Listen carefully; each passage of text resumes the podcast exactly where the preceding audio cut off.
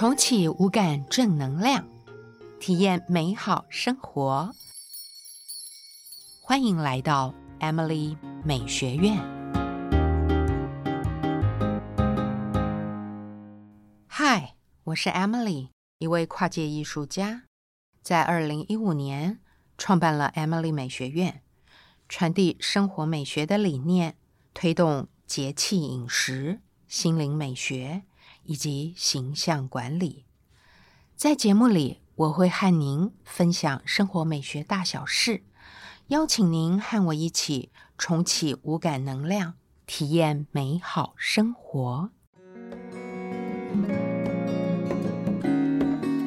今天要来跟大家分享，父母与学校老师都很需要关注的议题——教育、教养。是不是可以更科学？我想引述一段认知神经科学红蓝教授的话：在进入二十一世纪的这二十多年来，认知神经科学对于人类最大的贡献，就是从大脑中知道了人类发展过程的细节，还有各种行业背后的机制。这个贡献。提供给父母以及老师，还有我们在教养以及教育的过程中更有效的方法。比如，研究发现，赞美和鼓励对孩子的身心发展，比过去用打骂的方式来的有效。而赞美孩子，必须就孩子做的事来赞美，而不是泛泛的说“你很美丽”。你很聪明，因为做事做得好是在于孩子后天自身的努力，而美丽、聪明则是天生的，不是经由个人努力而达成的。我想呼应红兰教授的这段话。记得以前幼年的时候，我的爷爷曾经说过一句谚语：“指望大鼻子误事。”听过前面几集 Podcast 的朋友都知道，我的爷爷会看一个人的相貌，指望大鼻子误事。这句话的意思就是论一个人的相貌，鼻子长得好是个好相貌，是有权有财富的象征。但是如果总是赞美一个人天生的优势，对于儿童或者一些心理状态，还不成熟的人而言，可能会降低努力的动力，只期待天生优势带来的红利。科学研究显示，赞美后天的努力过程，是让对方理解我们看到他做人做事认真的态度，更能够激励人心。Emily 美学院。导师会客室，今天 Emily 的导师会客室，我们一样邀请了子轩老师。Hello，子轩你好。Hi，Emily 你好。我也想听听子轩老师对于科学是不是可以更有效的协助教育以及教养这个问题的看法。嗯，的确，我们现在会去帮许多在教学现场的老师上进修教育的课程。课程中，我们一定会提到从神经生理的角度去分析孩子在教室里面的一些状况。这个状况可能会造成教学现场的一些困扰。当老师运用他所学的知识，却无法立刻改善孩子的状况。比如说不专心、动作慢、情绪起伏很大等等的，透过科学的角度，可以理性的去分析，并且帮孩子解释，也协助老师去更了解这个孩子，并且有助于解决现阶段孩子遇到的状况。我非常赞同子轩老师的说法。前几天，我与一位非常具有前瞻思维的教育人士。聊到这个世界的孩子，他说：“从教育的观点，我们会希望学校是一个可以容许孩子犯错的地方，但是犯错是以不伤害别人，也不伤到自己的基准为前提。透过神经生理的分析，我们可以理解孩子哪个部分还没有发育完整，也就更能够有效的预防校园意外或者是暴力的事件。这也是 Emily 美学院一直在努力的目标，让人与人之间可以相处的更和谐。接下来，我想请教子轩，大家很关注的议题就是专注力。七感有哪些部分会影响专注力，或者降低专注力？总结我们前面几集谈到的七感的许多表现与活动，在专注力的表现上面，我会举出听觉、触觉、视觉、前庭觉。和本体觉五种感觉来跟大家分享。听觉整合不足可能会出现容易分心或是听不懂指令的状况；触觉整合不足则有可能出现情绪问题。孩子的情绪可能来得又急又快，而且起伏很大，常常让师长招架不住。那稳定的专注力其实也是建立在稳定的情绪之上的。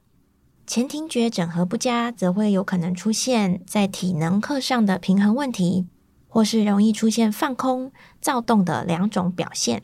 本体觉的部分则会影响书写的问题，原因是因为他难以掌握写字的运笔技巧，导致书写的专注度就受到了影响。最后是视觉，视觉的整合不佳可能会影响阅读能力，可能会让孩子出现跳字漏行的状况。在国语的阅读测验，或是甚至是数学的读题，都可能影响孩子的解题过程。的确，七感是我们一辈子的好朋友，我们必须好好的理解它，并且有效的运用它。透过子轩的说明，让我们更理解影响专注力的感觉统合项目。未来假设在生活中发现自己。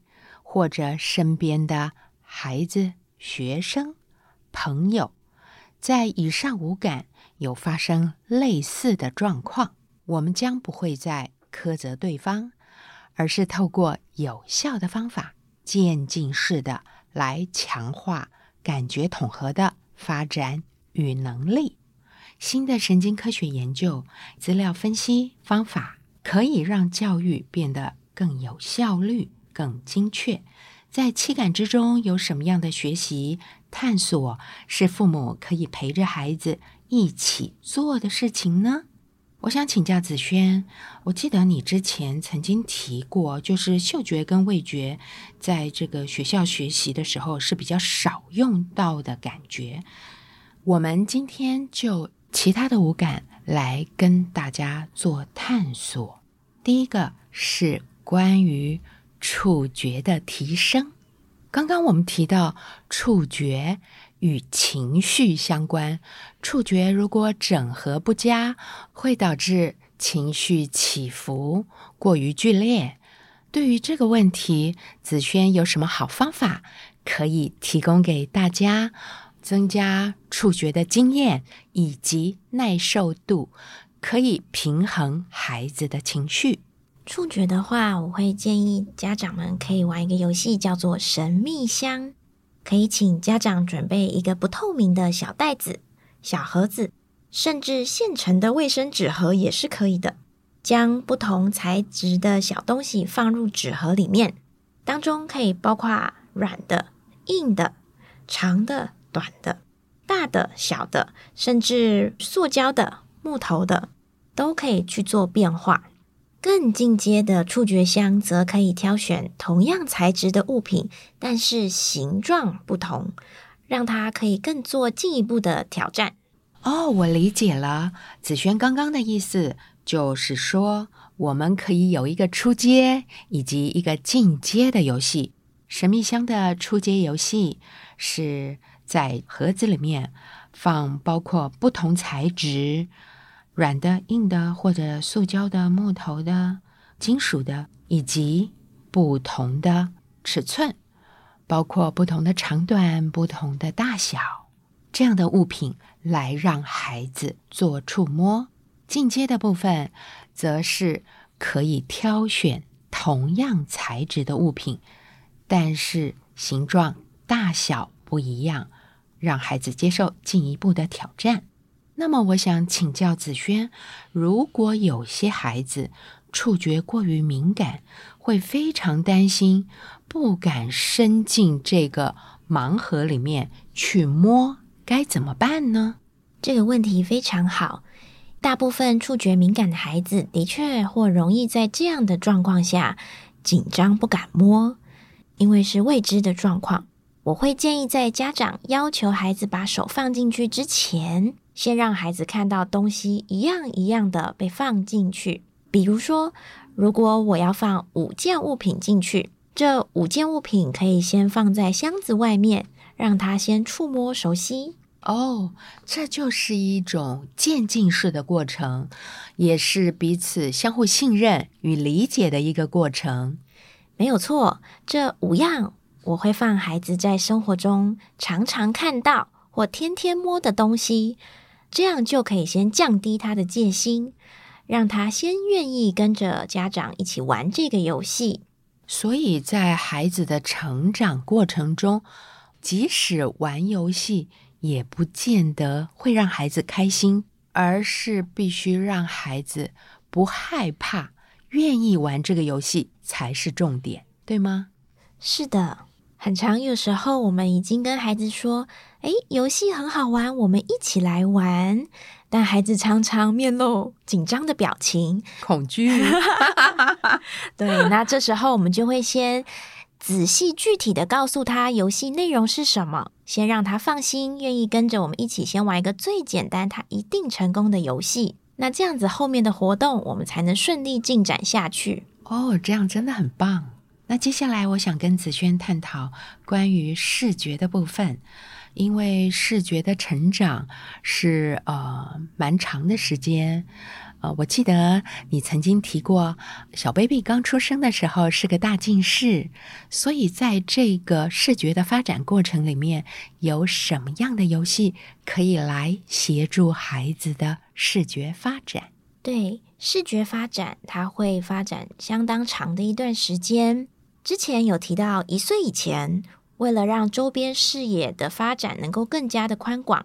我们要尽量让孩子多爬行哦，这是一个很重要的过程，甚至影响到孩子成长之后过马路的安全。是的，当孩子会走了之后，常常他们都不想要再爬，但是我们还是尽量鼓励孩子继续的练习四足跪地爬行。我们可以运用简单的隧道，让孩子。钻进去也可以设置障碍物，让孩子在其中穿梭爬行。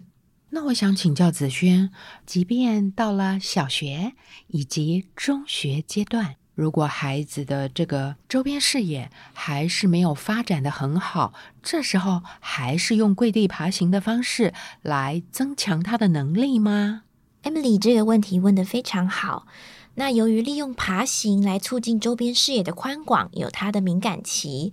当孩子长大一点之后，到了青春期、成人期，我们可以运用别的方式，比如练习荡秋千，或是更快速的移动，甚至让他练习打乒乓球等等，来去促进他的周边视野的宽广以及追视。我觉得这个建议真的太棒了，因为对于非常多人而言，周边视野的确是发展的并不是太好。因为在之前大家并没有那么理解爬行过程的重要，现在可以有这么多的方法协助我们锻炼周边视野的能力。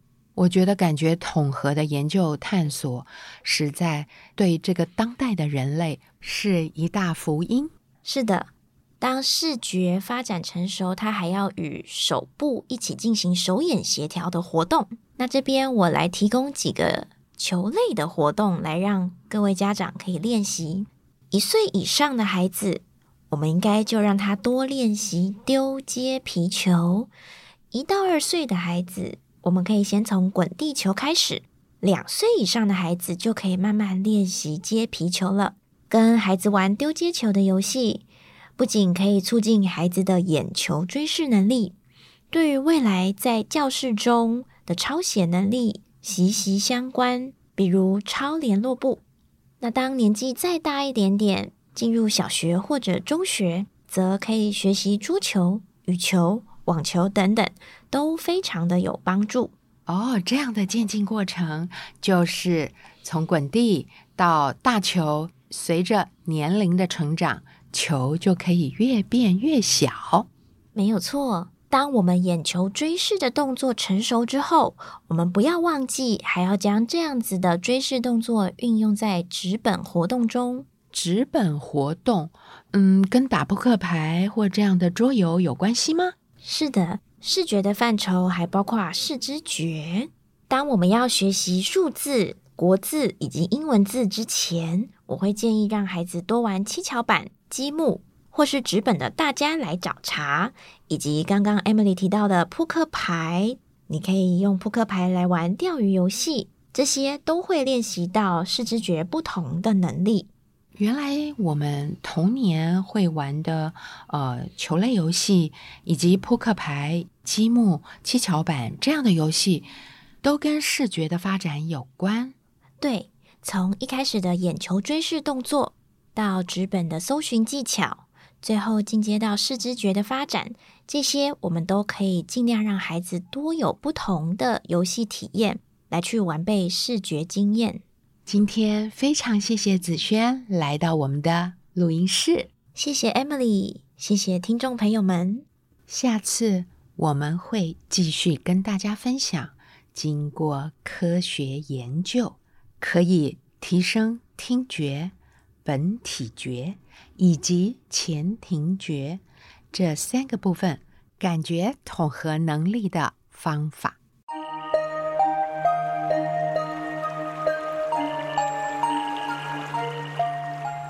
小寒是农历二十四个节气中倒数的第二个节气，但是时间已经进入了阳历的二零二四年。二零二四年的一月六号，迎来了小寒。从小寒到大寒这一段时间，气温是。全年度最低的。我们常常说二十四个节气，一年有十二个节，十二个气。小寒是属于节，大寒则是属于气。这个时候，地球的阳能从地球的中心又向上升了一点。但是进入小寒，大家一定要记得。做好防寒保暖，有心血管问题的朋友们要特别留意温差的变化，尤其入冬，呃，不止心血管，还包括了呼吸系统，还有感冒的人，嗯，或者有某些病毒，也是在这个时候会开始蠢蠢欲动，大家出入。都要小心为上，也推荐大家在饮食的上面，呃，尽量不要吃太咸，而且可以敲打胆经。胆经位置在哪儿呢？基本上就是大腿的两侧环跳这个位置，一直往下延伸到呃我们的小指两条腿的外侧。呃，有空大家就可以多多敲打，让胆经顺畅起来。在这个时候，老祖宗会提醒我们要做温养。什么叫做温养呢？第一个是不要做太剧烈的运动，这个是肉体上面的。第二个温养呢，就是思想上面的，我们要维持内心跟大脑的清净，尽量不要多思多虑。但是现代人很难做到，对吧？所以我们可以在睡前静坐，或者是冥想，让自己的心神还有大脑慢慢的静下来。在这个季节，属于温性的食物有糯米、高粱、刀豆、韭菜、茴香、香菜、荠菜、芦笋。芥菜，还有南瓜、生姜、葱、大蒜，包括杏桃、大枣、桂圆。小寒里面还有一个很重要的饮食习俗，就是吃腊八粥。腊八粥的食材通常都是五谷杂粮、豆类以及干果。这个材料呢，会根据地域的不同。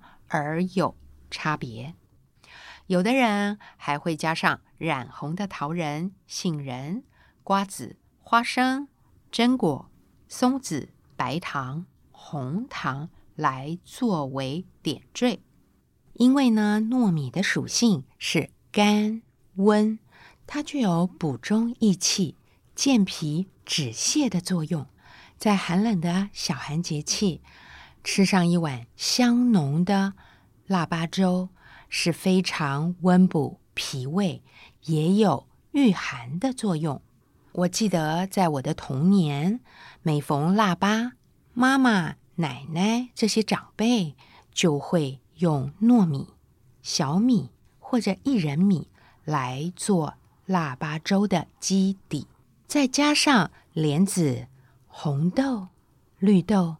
栗子、红枣、葡萄干，还有桂圆干，有的时候还会加上核桃、杏仁、松子、花生、白果、百合这些。总之呢，就是取用八样食材来成就这一碗丰盛的腊八粥。除了祭拜祖先，也可以分送给亲朋好友。一起享用。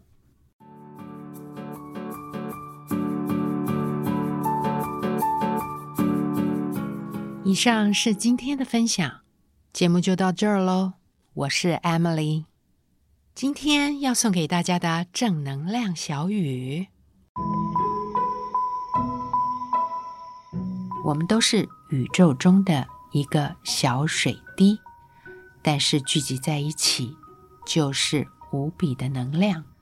当我们聚在一起，说正能量的话语，做与人为善的事，聚集善美与爱的能量。